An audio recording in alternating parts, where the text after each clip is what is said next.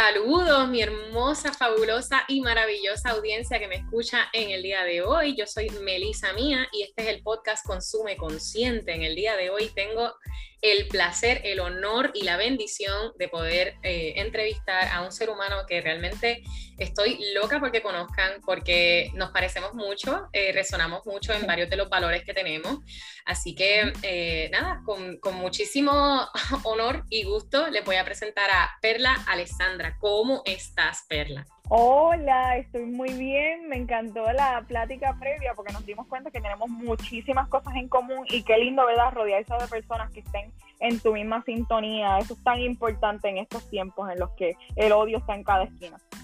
Eso es correcto. Eh, para que sepan, yo conseguí a Perla vía Instagram. Eh, primero entré a, su página de Vegan Fitness. Eh, en adición, ¿verdad? A no solamente presentar un contenido que esté especializado para entender que las personas veganas podemos sentirnos capaces y ser completamente capaces de tener eh, unos ejercicios y una vida atlética apropiada, que no hay necesidad de estar cambiando unas dietas que en efecto hagan daño a la humanidad, a nuestro bienestar, al mundo, a los animales.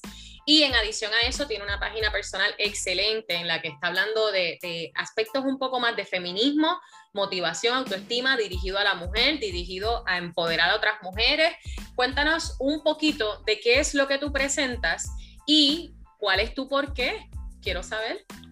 Bueno, sí, pues mira, yo hablo mucho del tema, eh, el término en inglés es el body positive, pero yo lo llamo en español porque no hay un término en español, curiosamente, yo le llamo la diversidad corporal y es esta que te dice que todos los cuerpos son capaces, todos los cuerpos pueden hacer muchas cosas y no hay un cuerpo en específico en el tema del fitness que es el que debamos seguir en, romper también de lleno la raíz de la gordofobia y como nos dicen que ser gordos es algo negativo.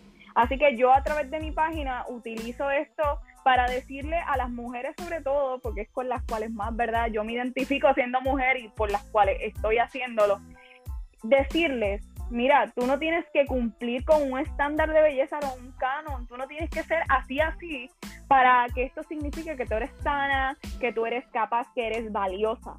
A mí no me importa tu talla, no me importa tu cuerpo, a mí lo que me importa es que tú mentalmente estés en paz contigo y que entiendas que esos límites que la sociedad te quiere poner, tú no los vas a permitir, los límites te los pones tú como mujer.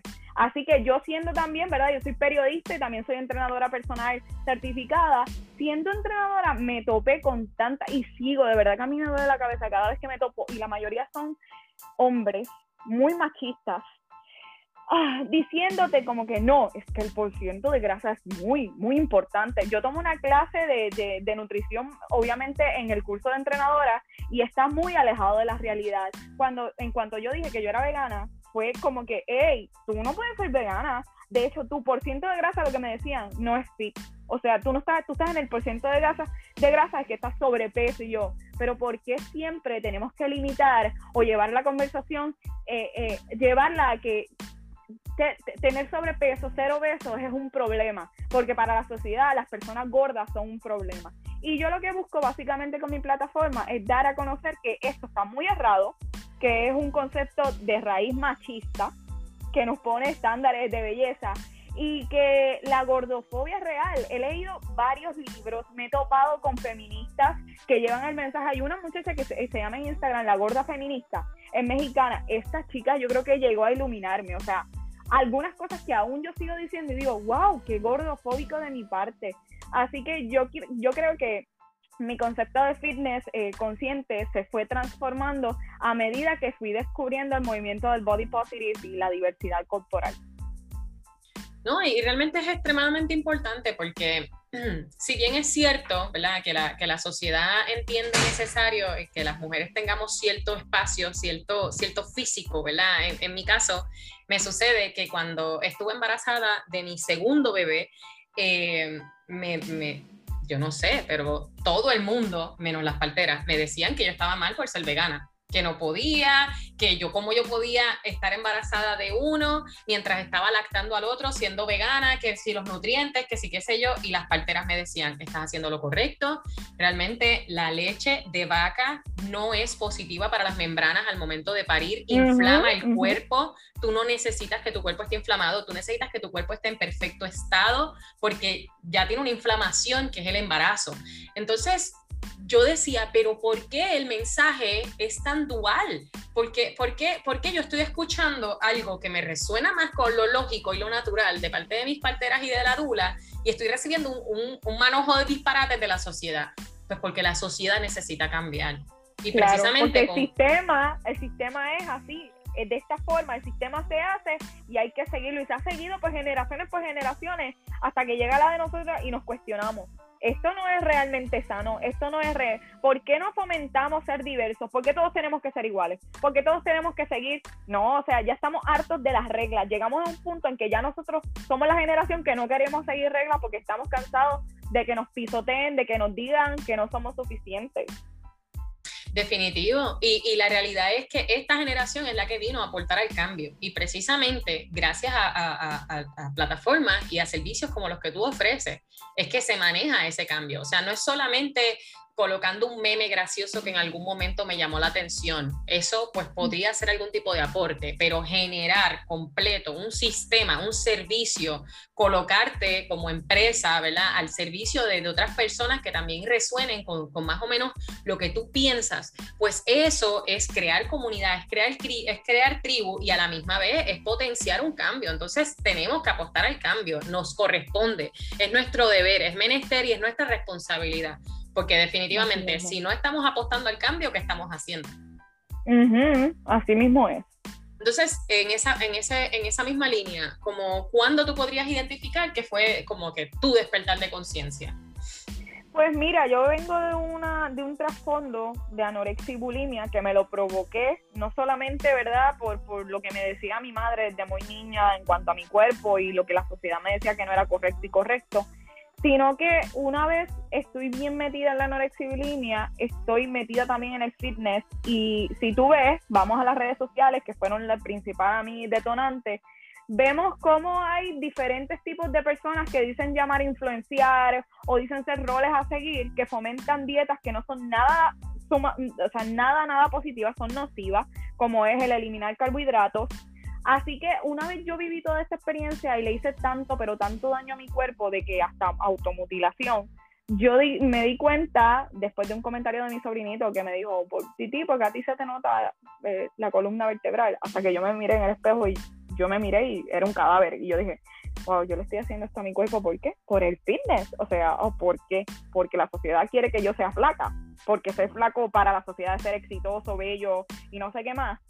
Así que a, partir de esto quise ser más vocal con lo que a mí me pasó. Al principio fue difícil, yo no me atreví a contarle a la gente. Mi madre no se vino a enterar hasta ahora. Ella sí notó muchas cosas y me, de hecho me dijo, Pela, tú tienes que ir a un, a un doctor porque tú estás como rara, estás demasiado, rebajando demasiado. Pero yo le decía, no, es que estoy súper eh, disciplinada con mi, con mi, ¿verdad? Mi régimen de dieta, de ejercicio.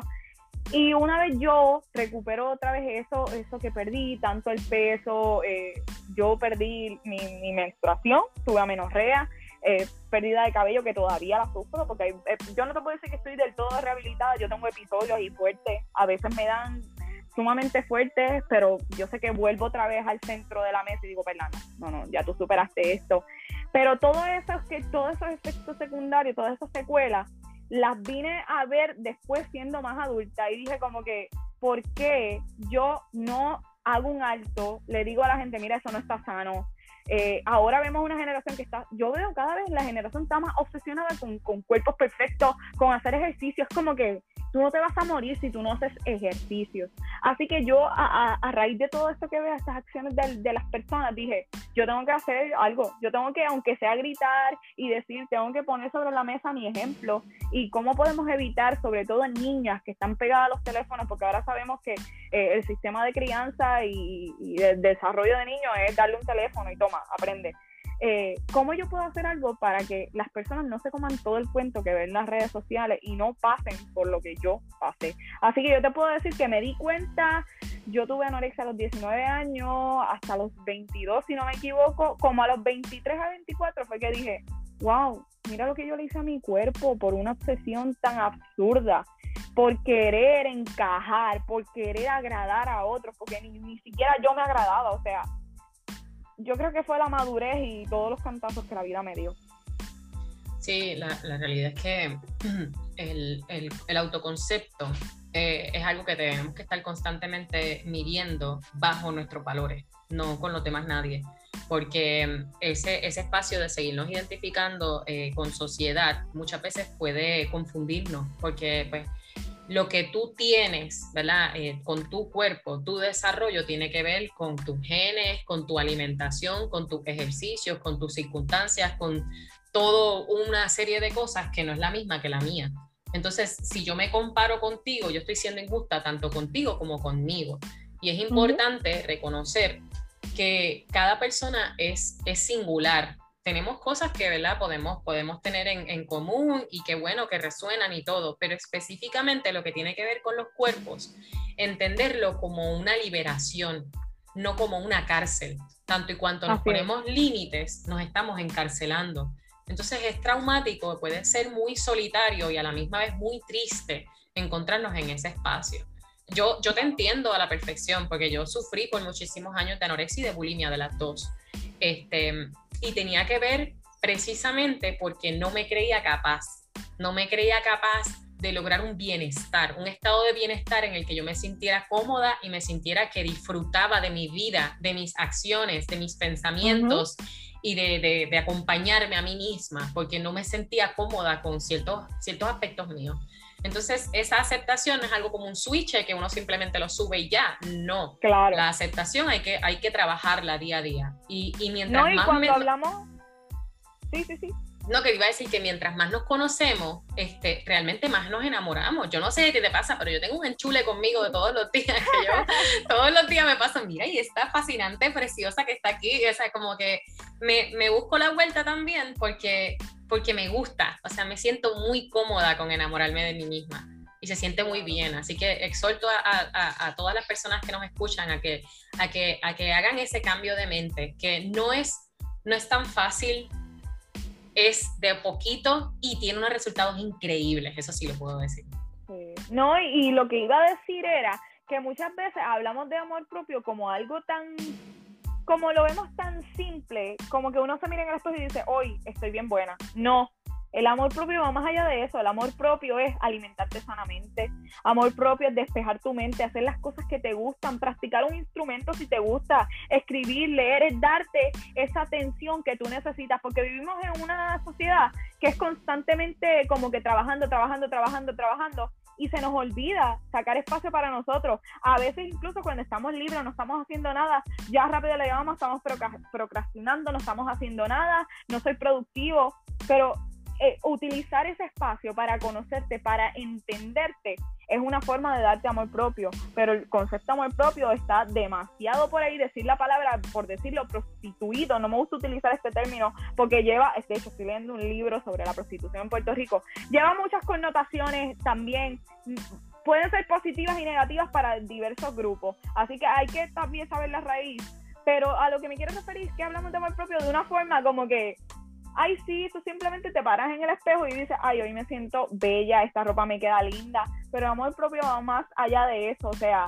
y es bien importante que no encontremos el amor propio de adulta, eso es un problema, que de adulta nos demos cuenta cuántas cosas desperdiciamos, a cuántas cosas le, le dijimos que no. O sea, que desde niña le enseñemos a nuestras niñas que la autoestima es prioridad porque yo no voy a descubrir mi amor propio, mi autoestima, mi confianza hasta ahora, mis 27 años. Qué es triste todo lo que desperdicié. ¿Cuántas veces le dije a la gente, no, no puedo salir con ustedes a janguear porque mañana tengo que entrenar temprano? En serio, o sea, qué triste de verdad. Los límites saludables son parte de autocuidado, definitivamente. Colocar límites saludables y, respetarlos eh, es parte de, y, y, y apoyarnos. Eso mismo estaba mencionando esta mañana en Instagram. Yo estaba hablando de que en los stories, de que busques todo lo que no te hace sentir capaz y lo descartas y aunas todo lo que te hace sentir cómoda, te hace sentir hermosa, te hace sentir capaz. ¿Por qué? Porque eres, eres tu propia anfitriona de tu vida. O sea, cuando nosotros estamos siendo anfitriones de alguien, le estamos buscando la vuelta y, quieres agua y te sientes cómodo y estás bien y tienes frío, mira, haz eso contigo. ¿Por qué no haces eso contigo misma? O sea, búscate la vuelta. ¿Qué es lo que quieres? ¿Necesitas hidratarte? Búscate un vaso de agua, tómatelo. O sea, como que búscate la vuelta y búscate la vuelta bien. Entonces, lo que estás diciendo de la, del amor propio a mí me gusta tirarle el concepto que es como más Hallmark, ¿no? Ah, pues, pues llegó a Walgreens, pues llegó ya comercializado, el, el, amor propio está en una taza, si tú te compras este bolígrafo, tienes amor propio. No, no es eso, mi gente. Al contrario, el amor propio no se encuentra en ningún espacio externo. no. Ni con ninguna persona. Tampoco. contigo. Correcto creemos a veces, mira, yo siempre digo, esta es mi frase, a mí la gente me dice, ¿por qué todavía no estás casado? Yo digo, ¿cómo yo voy a buscar a otra persona tratar de darle amor si yo no me amo a mí? O sea, ¿cómo intentamos hacer eso? Y me gusta que utilice ese concepto de autocuidado, porque eso es, es cuidarnos, es priorizar nuestra salud mental, nuestra salud física, la forma en la que comemos, o sea, es autocuidarse. Si nadie lo hace por nosotras, no, o sea, si tú no lo haces, nadie lo va a hacer por, por ti. O sea, discúlpame, pero eso nunca va a pasar. Tú puedes decir, no, que yo soy mamá, mi hijo. No, tus hijos son tus hijos. Tienes que priorizarte a ti, ponerte el número uno en esa lista de cosas. Totalmente, totalmente, totalmente. Y yo estoy aquí aplaudiendo. o sea, yo estoy con confeti, confeti, confeti. No, no, no. Y eso, ese tipo de cosas son las que precisamente a mí me gustan mucho porque cuando, cuando, yo, cuando yo tengo una idea, usualmente me siento sola con ella. Entonces, otra de las cosas que también quiero exhortar a mi audiencia es a que busquen personas que resuenen contigo, aunque sean extraños, hazles el acercamiento porque se pueden dar eh, conversaciones como esta, literal, que, es simplemente de observar una persona que va más o menos con, con, lo que tú te identificas. Entonces, no pasa nada con tú decirle, mira, hola, yo, yo creo más o menos en esto mismo, ¿qué te parece si hablamos un poco sobre el tema? y ya, y así, quién sabe, si de aquí a un año tenemos un, un, un, proyectazo tú y yo, pues no lo sabemos. ¿Por qué? Porque precisamente se trata de, de, exponernos. Pero ¿cómo nos exponemos si aún no me siento cómoda conmigo misma? ¿Cómo yo puedo hacerte sentir cómoda a ti? ¿Te entiendes? Entonces, ese trabajo hay que, hay que hacerlo, es primordial. O sea, eh, eh, eh, es algo que, que nos debemos, porque sabes que también hay una palabra importante en esto y es merecimiento. ¿Cuánto te mereces estar en bienestar? ¿Cuánto te mereces estar feliz? ¿Cuánto te mereces estar cómoda con tu cuerpo? O sea, esa palabra es bien poderosa porque en efecto nos merecemos, porque somos dignos y dignas, o sea, nos merecemos estar bien. Y tenemos que buscarlo, porque es que, de nuevo, nadie lo va a hacer por nosotras, en efecto, así es. Así mismo es. me encanta, me encanta. utilizando todo esto, ¿verdad? Este, todas estas, esta lluvia de ideas eh, para, para, para comenzar a emprender. Eh, ¿cómo tú aterrizaste estas ideas? Porque, porque está, suena hermoso, pero ¿cómo empezaste el proceso de, ok, tengo este proyecto? O sea, veo que tienes un ebook también este, sucediendo. ¿Cómo aterrizaste las mi primer libro.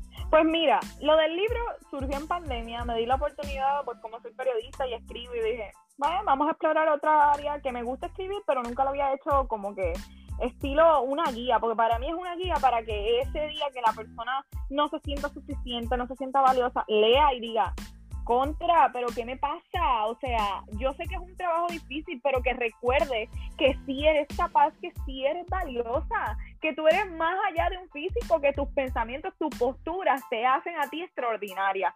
Pues yo nunca hablaba del tema, te digo, yo no hablaba de la anorexia y la bulimia, mi tema siempre principal en mis redes antes era, y si le das para atrás, eh, yo creo que se fue transformando con la comunidad que hice, con esa tribu, como tú dices. De hecho, ahora conocí a una psicóloga de España que tuvo anorexia y bulimia y me pareció como que, wow, estoy hasta explorando con la psicología porque son cosas que uno es un ser cambiante. Uno va aprendiendo, de, construyendo y dándose cuenta que algunas cosas que pensábamos no eran tan bien. Y yo hablaba mucho de fitness y veganismo, me gustaba, pero fomentaba la gordofobia porque siempre tenía en mis comentarios, ah, para que bajes de peso, Ah, para que quemes esa grasita de más. Ah, porque este por ciento de grasa, según ¿verdad? las organizaciones, no es sano. Y yo hacía eso, lo utilizaba a través del veganismo, hasta que me di cuenta que esos términos que estaba utilizando no fomentaban la diversidad de cuerpos, porque no todos los cuerpos, tú no tienes que ser vegano para bajar de peso. Tú puedes ser vegano y ser atleta de sumo. ¿Cuál es el problema con eso? Ah, pero la sociedad te dice que no, ¿verdad? Que estar sobrepeso o que ser gordo es un problema. Así que yo fui transformando esta idea de que solamente era fitness y veganismo hasta que llegué a, a la punta y dije, oh, el amor propio es la base de todo. Y no me gustaba tampoco llamarlo amor propio. ¿Por qué? Por esto que te digo de que se utiliza bien genérico, de que ahora todo es amor propio, vamos a hacer esta práctica y ya eso es amor propio, repetirnos todos los días amor propio. No, me di cuenta que era más allá de eso, que era educar para entender que la raíz de todo se basaba en la falta de educación, en que desde muy, desde que el ser humano fue creando sus primeros eh, eh, organizaciones y creando miles de cosas, fue estableciendo reglas y diciendo esto se queda así, pero con los años todo cambia y algunas reglas siguen así, como son las organizaciones de, de la salud. Algunas te dicen el porcentaje de grasa, mira, yo vine a descubrir hasta hace poco que todo es, como tú dices, bajo el sistema. El porcentaje de grasa es el sistema que te dijo, no, este porcentaje de grasa es malo, los efectos secundarios, porque todo te lo relaciona a la obesidad con qué? Con enfermedades que tú tienes que bajar de peso para no tener enfermedades. Pero no, no, no se relaciona solamente a eso, se relaciona a, a, un background, ¿verdad? A un trasfondo de enfermedades que ya tenías, condiciones, a tu salud mental, porque algunas enfermedades tienen que ver con la salud mental, que hay una estigma sobre la salud mental y cómo creamos también humillaciones y, provocamos efectos nocivos en la salud mental de estas personas que no cumplen con el cuerpo, ¿verdad? El estándar de belleza. Así que yo creo que yo fui transformándolo en los últimos tres años, fui descubriendo que realmente yo quería hacer como, como periodista y como entrenadora personal. A mí, ¿verdad? Gracias a que he compartido mi historia, me llegan, me llegan eh, sobrevivientes de anorexia y me dicen, mira, yo no he encontrado ningún trainer que no me trate de tal forma, que no me diga o me haga dudar de mi cuerpo. Así que yo creo que lo más lindo de todo es las personas que han llegado a mí. Y yo creo que en Puerto Rico ahora mismo la mayoría de los entrenadores y en el mundo se basan en lo, en lo que les enseñan en la academia, lo mismo de siempre, que el problema es ser gordo. He tenido varias discusiones en redes sociales con entrenadores que me siguen de otras partes diciéndome, no, es que tú fomentas que es la gorda, o sea, ser gordo, tú fomentas. No es que lo fomentes, es que si tú no sabes la base, no la entiendes y no cortas de raíz ese problema, tú no puedes desinformar, porque al final lo que hacen ellos es desinformar. Y pues yo creo que se fue transformando, me parece bello, así que aproveche la pandemia. Yo creo que la pandemia es cuando más le he sacado como que, ok, tengo que utilizar mi plataforma para entonces crear mi libro, amando cada parte de mí, que fue un proyectito, porque al principio a mí no me gusta hablar de autobiografía, nada de esas cosas, a mí no, yo no soy, mira, a mí no me gusta el ego, no me gusta para nada. Yo mientras, por eso es que soy periodista, mientras más escondida esté, que nadie me vea, estoy mucho mejor. Pero dije, vamos a aprovechar esto. Así que estuve recopilando durante meses algunas eh, de mis historias. Le preguntaba a, mujeres, mira, ¿ustedes han sentido en algún momento que te han rechazado por tu cuerpo? Hice una investigación y dije, ok, yo voy a lanzar esto porque muchas mujeres se siguen identificando y me parece incongruente hasta en el 2020 que tengamos que ser rechazadas por nuestros cuerpos. Que nos hagan sentir como plastas, como basura, porque tenemos un cuerpo diferente, porque tenemos celulitis, porque el problema es, ay, a mí me llegan clientas, mira cómo yo puedo acabar con la celulitis. Mamita, el 90% de las mujeres tenemos celulitis. Si tú no lo tienes, enhorabuena, porque yo creo que eres afortunada. ¿Cuál es el problema con la celulitis? Ponte el, el bikini, ponte el pantalón y sal. La gente a ti te pagó el bikini, te pagó, te paga tu, tu, tu, comida, tu alimentación. No, ¿verdad? Pues no, no te, no te fijes en eso. Así que partiendo de todo esto, yo dije, vamos a lanzar este libro lo lanzó, tuvo, mira, unas ventas al principio y dije, wow, yo no sabía que la gente, yo dije, a ah, esto me lo compran cinco personas y ya. Pero hice más de más de 300 ventas y fue como que, wow, yo no sabía que con un libro yo podría lograr esto. Nenas de 15 años me escribían sus mamás, mira, yo creo que tú, tú seas la entrenadora de mi nena, porque mi nena tiene unas tendencias y unas cosas y yo no sé si tiene un problema. Y yo obviamente les hago la recomendación de un experto en salud mental, que es bien importante, pero si tú llevas eso de la mano, con tanto con un nutricionista como un entrenador, yo creo que el resultado va a ser bien beneficioso para la salud mental de ese niño o de esa niña. Así que lancé el libro, Em, eh, fui hasta un reality show a promocionar mi libro. Supuestamente el reality show era de encontrar pareja, pero yo dije, no, yo no voy a dejar pasar mi mensaje de feminismo, que yo creo que le cae súper mal a la audiencia, y mi mensaje de amor propio este, a través de la plataforma, así que la aproveché y con todo eso también tuve varias ventas. Y sigue ahí, de verdad que yo lo que quiero es que las personas entiendan, las mujeres específicamente, que tú no eres el problema, el problema es la sociedad y lo que te dice yo, yo amo todo, cada palabra de lo que estás diciendo, de verdad. O sea, yo, estoy aquí como, wow, sí, definitivo, hay que, hay que potenciar esto, este mensaje tiene que, tiene que sobresalir, porque sí, tenemos una sociedad enferma donde nuestros cuerpos de las mujeres están basados en lo que el hombre opina. Y eso, la, la, yo te puedo decir, ¿verdad? Eh, como persona lactante, lo principal, lo primordial, a los hombres no les interesa nada que tenga que ver con la lactancia. ¿Cómo tú me vas a decir a mí que una persona que persigue tanto las tetas no puede, no puede ver un bebé tomando leche porque no, pues, su cerebro no está bien. O sea, ¿qué es eso? O sea, ¿cómo, cómo tú pareas una cosa con la otra? O el comentario que constantemente está, ¿verdad? Que me imagino que lo tienes que haber escuchado un montón, de mujeres embarazadas. Ah, y cuando paras tienes que recuperar peso. Y te lo ponen como, tienes que hacerlo. La sociedad espera que tú recuperes un peso de manera, ¿verdad? Exorbitante cuando estuviste tú, acabas de tener un milagro en tu cuerpo, tu cuerpo se adaptó para que una persona se creara y saliera de ti. Ajá. Y entonces para la sociedad, ¿verdad? Después de tú hacer esta obra tan milagrosa, no, no, tienes que bajar de peso y tienes que colocarte cómoda y, accesible y que te veas, ¿verdad? Bonita y preciosa. Porque no, no, puedes verte mal. te hacen pensar, otro comentario, estás embarazada, ay, tu esposo se va a fijar en otra nos hacen pensar que la otra es la enemiga y es la que te va a quitar a tu esposo. O sea, todo esto tiene una raíz y a mí me molesta, me duele que siempre utilicemos el cuerpo como el tema principal por el cual tú vas a, no vas a poder lograr algo o vas a perder algo. De verdad que es fuerte, es fuerte vivir en una sociedad en la que solamente te juzga y siempre está pendiente a tu cuerpo es frustrante, es frustrante. Yo me alegro mucho de que, de que, de que esté, esté, con este tipo de proyectos y con esta línea de servicio. Me, me, parece muy útil y muy necesaria. Entonces, tenías una, una, idea, notaste que había una necesidad, este, ¿tú hiciste algún tipo de estudio eh, de mercado antes de, o sea, como para entender que esto era algo viable o simplemente lo lanzaste y zumbaste? Como que, ¿cómo, cómo, cómo fue ese proceso de, de, de conocer que era rentable realmente tener una línea de servicio basado en esto? Al principio, yo obviamente vengo de un background, como te digo, fui periodista y sí, y, tengo varios reportajes, de hecho, que están en Google, que están relacionados a los problemas alimentarios, los desórdenes emocionales. Y al principio, sí, yo dije, yo no voy a hablar de mi, mi página nunca, de mi anorexia, porque no quería que la gente se diera cuenta y no era el tema principal, pero yo, yo me puse a pensar de todo esto que ha pasado, de que no hay clínicas especializadas en Puerto Rico para personas con anorexia, bulimia y otros trastornos que son extensos, que tú los puedes estar viviendo ahora mismo y no sabes la lista de, trastornos alimentarios que son trastornos mentales, hay que trabajar con nuestro cerebro. Eh, y me puse a ver todo esto que yo había hecho y no encontraba como eh, lo que quería, esos hallazgos que yo decía como que wow, es que no hay, no hay solución, no hay clínica. Pero nunca lo, lo fui llevando a, lanzar mi libro, a mi plataforma. Fue como que algo inconsciente, o sea, mi cerebro despertó y dijo, mira, a esto. Pero ¿sabes cómo lo vi? Aunque no hice este estudio de campo, lo vi porque cada vez que hacía un contenido de, de, de amor propio, de, de, de, diversidad corporal, de aceptarme, recibía comentarios de muchachos que me decían, wow, yo pasé eso, wow, gracias por esto. Y era como que, bueno, mi punto, al punto de que mi Instagram antes eran hombres nada más que se metían a ver mis nalgas, porque tú sabes cómo son los hombres, se metían a ver mis nalgas, y al punto de que yo veo ahora la estadística, son mujeres.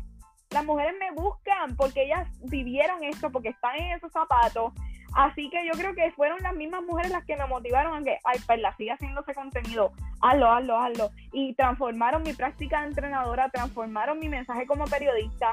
Así que yo creo que aquí, gracias a las mujeres, es que yo pude lograr hasta lanzar mi libro. Sí, pero no, no, no, te equivoques, el hecho de decir que no has hecho estudio de campo, eso es un estudio de campo. O sea, el hecho de tener una impresión, de tener un engagement, este, recuerda, ¿verdad? Que los medios nos ofrecen unas métricas Y si nos basamos en estas métricas, estamos adquiriendo información. O sea, no, no por el hecho de que no haya sido em, estandarizado y, y, se hayan hecho varias pruebas o no esté bajo un white paper académico, no, no es, o sea, no cancela que no hayas hecho un proceso de estudio de rentabilidad. Así que te, te aplaudo eh, realmente me parece que, es completamente necesario hacer este tipo de, investigación, aunque sea así básica, como la que está mencionando Perla, basado en, lo que las redes nos imprimen, ¿verdad? la información que nos brindan. Eh, pero sí, eso es un estudio y sí te hace, te hace colocar una visión sobre cómo tú podrías pivotear tu carrera. Y, lo menciono sobre todo a nuestra audiencia, porque tenemos muchas personas que están pensando en su idea para emprender en, forma consciente. Y, y, no te quites. Si me escuchas y te sientes un poco confundida en el, en el proceso, eh, no te quites, investiga un poco más, vas a alcanzar ese nicho, vas a alcanzar ese servicio, ese producto, lo vas a lograr, lo vas a lograr. Se trata de tener paciencia, los ojos bien abiertos, escuchar muy bien a tu, audiencia, ir notando poco a poco qué, qué, es lo que las personas necesitan y ver cómo les puedes ayudar. Así que todo eso lo, lo, lo auno. Y me interesa saber cuál ha sido el mayor de tus retos en todo este proceso. Mira, yo creo que el mayor de los retos es que yo llevo el tema de, la diversidad corporal partiendo de que hay espacios cargados de misoginia y el mayor de los retos es los comentarios negativos que recibo de hombres diciéndome que soy una feminazi, que soy una bruta, pero comentarios sumamente hirientes. De hecho, cuando yo salí del programa, que hablé de la plataforma, de mi video, del libro y todo, eh, los comentarios de YouTube, que yo no sé más ahora, yo me metí a leer eso, una persona me dijo que yo era hasta presidenta del Ku Klux feminista. ¿Tú sabes cómo comparas un genocidio? O sea, ¿cómo tú te prestas para utilizar algo tan cruel en la historia, tan fuerte, por algo que es todo lo contrario, que lucha por la dignidad de las mujeres, por los derechos humanos? Y yo creo que lo más retante de todo ha sido la ignorancia de la gente y cómo se prestan para utilizar sus herramientas digitales para insultarte, decirte cosas malas. Bueno, a mí te digo, a veces yo recibo unos mensajes que yo los hago público para que la gente tenga vergüenza y como que mira lo que escribiste, eso es hiriente, me estás violentando a mí. Y me duele, hay veces que yo digo, Perla, no te quites, yo sé que vas a recibir hasta amenazas, pero no te quites, no te puedes quitar ahora cuando, o sea, cuando menos me voy a quitar. Esas personas me dan motivo para seguir hablando del tema para decirle, mira, sabes que tú eres parte del problema, así que no me vengas a chaval. Correcto, correcto, eso te iba a decir, no te quites, porque sabes que yo estuve, yo tuve una vez una, una cuando yo me, yo, me fui de Río Piedra, este, estaba viviendo, cuando estaba estudiando mi bachillerato, y ya estaba en la etapa de, de presentar tesis, tesina, y no podía culminar la investigación con tantos jangueos, me fui a vivir a Santurce. Y la dueña del apartamento que yo estaba en Santurce, Damasca Mota, eh, quisiera ¿verdad? saber si, si, cómo está ahí eso. Pero Damasca Mota, que era, que era la, la dueña del apartamento, me dijo en una ocasión, eh, nosotros somos diferentes. Ella, en su caso, ¿verdad? en su situación, ella era eh, una dominicana que se había radicado acá, en Puerto Rico, y realmente estaba en favor de muchas cosas de, de, los Estados Unidos de Norteamérica, y ya notaba que yo estaba en muchas cosas en contra. Entonces me dijo, somos diferentes, Melissa, y debes entender que por cada persona que te hace la vida imposible, hay dos personas que se unen a tu movimiento. Oye, y te lo digo, porque debes entender estas palabras y de alguna forma grabártelas. O sea, es así. Por cada persona que viene en contra, vienen dos a favor. Entonces, eso debe servirnos de fortaleza y de entender que sí hay grupo, que sí hay tribu, que estamos por ahí, que nos seguimos conociendo, que nos seguimos expandiendo, que seguimos resonando y que vamos a hacer el cambio. O sea, sí, sí, somos como hormiguitas, estamos en todas partes. Y definitivamente nos podemos comer lo que sea, aunque a pesar de sentirnos como hormigas solas en algún momento. Juntas somos un montón. Y, damos, bien pesado, tú sabes. No, y, lo que dice es mucha razón, porque yo pierdo estos followers hombres que me insultan y después de eso me llueven siete mujeres diciéndome, es verdad, yo pasé eso, sigue haciendo contenido. Así que es verdad lo que dice, tiene mucha razón ahí.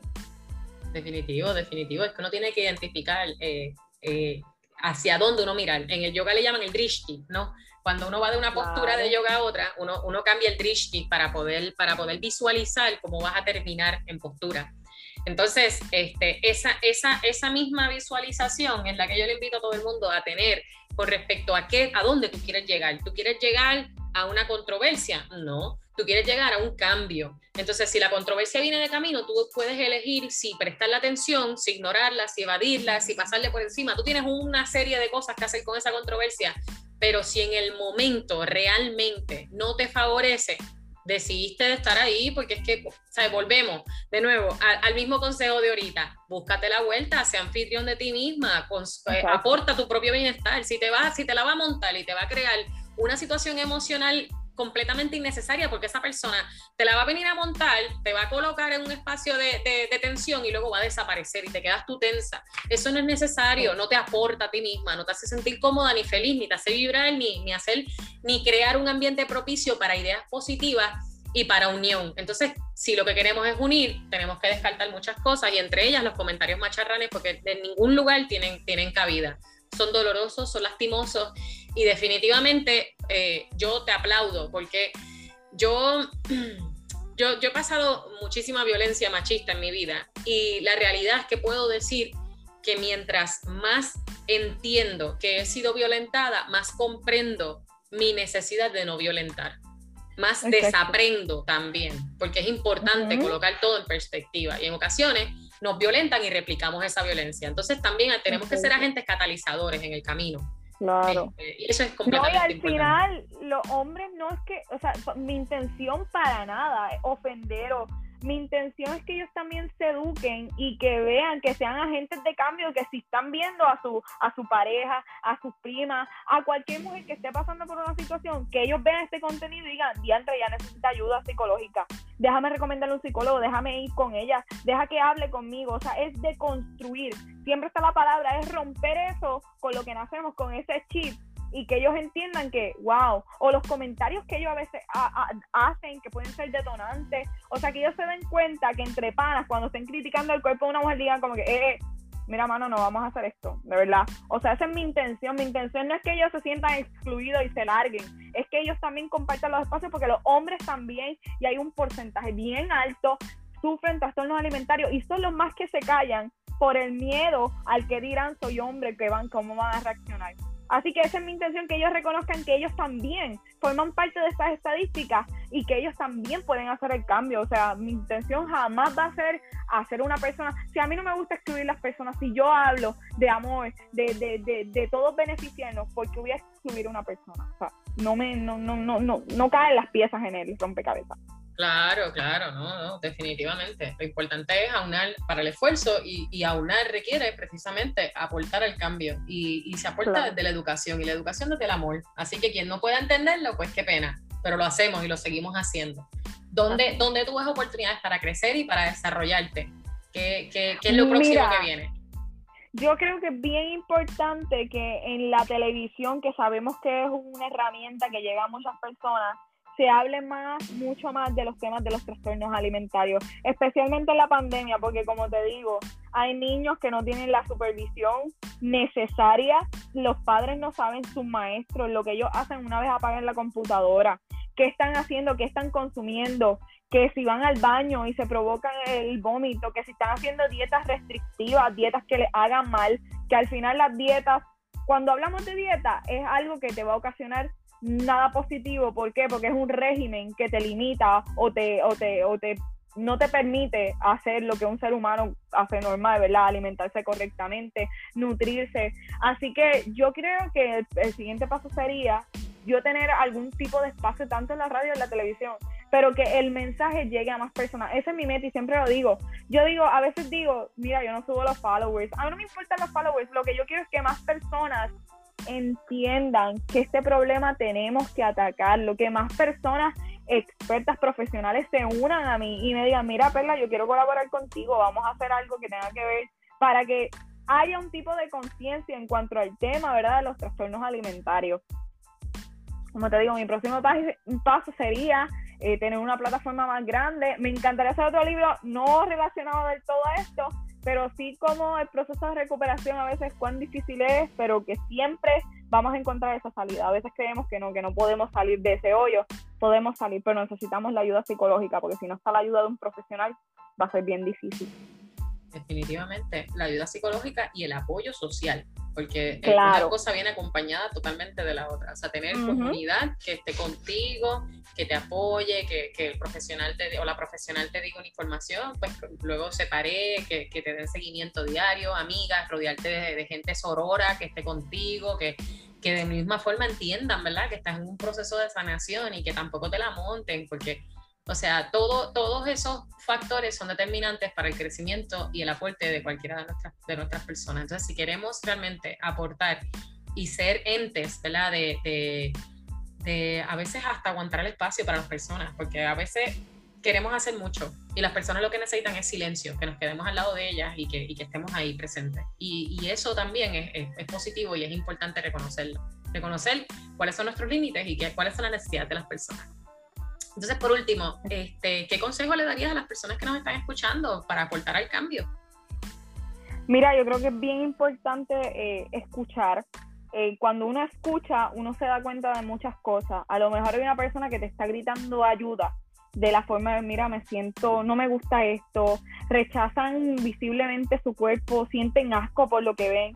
Usted tiene que escuchar a esa persona y decirle, mira, vamos a buscar ayuda, yo quiero ayudarte es bien importante ver esas acciones de las personas, especialmente de las niñas. Usted no aporte a que las niñas se odien desde muy pequeñitas. No diga nada respecto al cuerpo de una persona, ahórreselo. ¿Por qué siempre tenemos que girarlo todo al cuerpo de una persona? Igual el tema de la gordofobia tú no le compras la comida a esa persona, tú no le pagas el gimnasio, a lo mejor esa persona se mata todos los días en el gimnasio y tú le estás diciendo, ay, mira esa persona que gorda, está humillándola, o sea, no utilice eso. De hecho, el término gordo no debería ser para humillar. El término gordo es, ¿verdad?, una descripción que se utiliza, una persona flaca o una gorda, pero lo hemos visto como un término para humillar a otro, para pisotearlo. Ay, mira esa gorda, porque lo utilizamos así.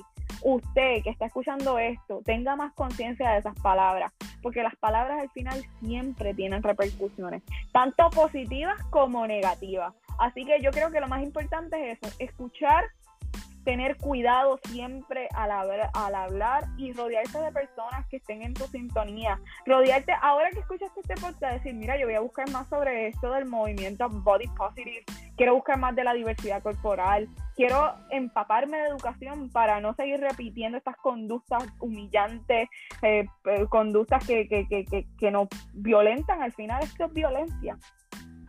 Sí, no, la, verdad es que eh, todo eso que estás diciendo se resume en eso, en, que, en, que, en que intentemos la no violencia. O sea, si ya hemos sido violentados, no replicarlo. Y, ¿verdad? Tengo que hacer una, una, parte y tengo que notificarlo. Eh, esto es parte de la serie, ¿verdad? De, de, identidad que estamos trabajando con el mes de junio, que tiene que ver con todo lo que tiene que ver con la identidad, porque comercialmente se está hablando mucho de, de, del orgullo gay y realmente eh, yo estoy un poco conflictiva con, con, que se esté celebrando tanto porque noto que hay un, hay un, tratamiento publicitario al respecto. Entonces, eh, tanto y cuanto ¿verdad? No, no estemos buscando alternativas de seguridad, de vivienda segura, de, de, un espacio, espacio de... Espacio seguro correcto, de que no haya humillación a personas de la, de la, de la comunidad en general, ningún tipo de humillación, ni, ni, ni eh, ningún tipo de sobrenombre incómodo, ni, ni siquiera el mero hecho de tú estar en contra de los pronombres que una persona determinó para sí misma es una falta de respeto. Entonces, todo eso es parte de respetar y es parte de no ser violento. Y esa es mi, mi, invitación a las personas que nos escuchan también, que tomen en consideración el mes de junio más allá de para comprarse una bandera multicolor y colocarla en la casa o en algún lugar, más allá de eso, que bien está, está muy bien porque muchas personas observan esto y quizás están en closets y necesitan salir y lo aprovechan, también es muy importante reconocer las necesidades de las personas que están en la comunidad. Y, eso mismo que está diciendo. tú dices eso de la bandera y curiosamente al gimnasio que yo asisto está todo muy bright, todo muy, muy orgulloso, muy bien, pero los espacios no son seguros, especialmente para las mujeres transgénero. Porque ven a una mujer con una peluca y hacen un escándalo, empiezan a mofarla, empiezan a, a, Tú no te sientes... ¿De qué vale de que pongas una bandera si no tienes espacios que sean sanos para las mujeres trans? Así que esto es bien importante, qué bueno que añades este tema y es bien importante hablar de esto. Sí, sí, la realidad es que eh, siento la necesidad de hacerlo durante todo el mes de junio porque eh, pues, es mes del orgullo gay y realmente me, me, resulta, me resulta también eh, importante mencionar que el orgullo gay no estaría expuesto si no fuese por muchas personas que fallecieron en lucha para conseguir estos derechos. Entonces, nuestra forma de honrar a estas personas también es reconocerlas como entendiendo lo que la, comunidad necesita y pareando ¿verdad? las necesidades con los servicios que podemos ofrecer. Así que tomando eso en consideración, eh, me doy muchísimas muchísimas gracias a las personas por estar escuchando hasta ahora. Eh, te doy unas inmensas gracias a ti, Perla. Sé que de facto vamos a estar trabajando muchísimos proyectos juntas porque, nada, resonamos y cuando, cuando las personas resuenan, creamos comunidad y se siente una energía así bien rica que definitivamente nos tenemos que volver a conectar. No, em, muchísimas gracias a ti por la oportunidad. Sí, la verdad es que en el, para darle seguimiento a todo lo que ha mencionado Perla, las páginas eh, de ella van a estar en los detalles de este capítulo, los pueden acceder en su plataforma preferida, pero van a estar todos los detalles eh, con los enlaces a sus cuentas para que puedan acceder directamente a la información que ella tiene para ofrecernos, tanto en su cuenta personal, en la, en la otra que es más comercial, profesional y en su página completa para que también puedan adquirir su libro. ¿Algo más que quieras aportar antes de despedirnos, Perla? Nada, que verdad aspiremos a vivir en un mundo diverso, empático y en el cual no nos tengamos que sentir todos los días incómodos o excluidos.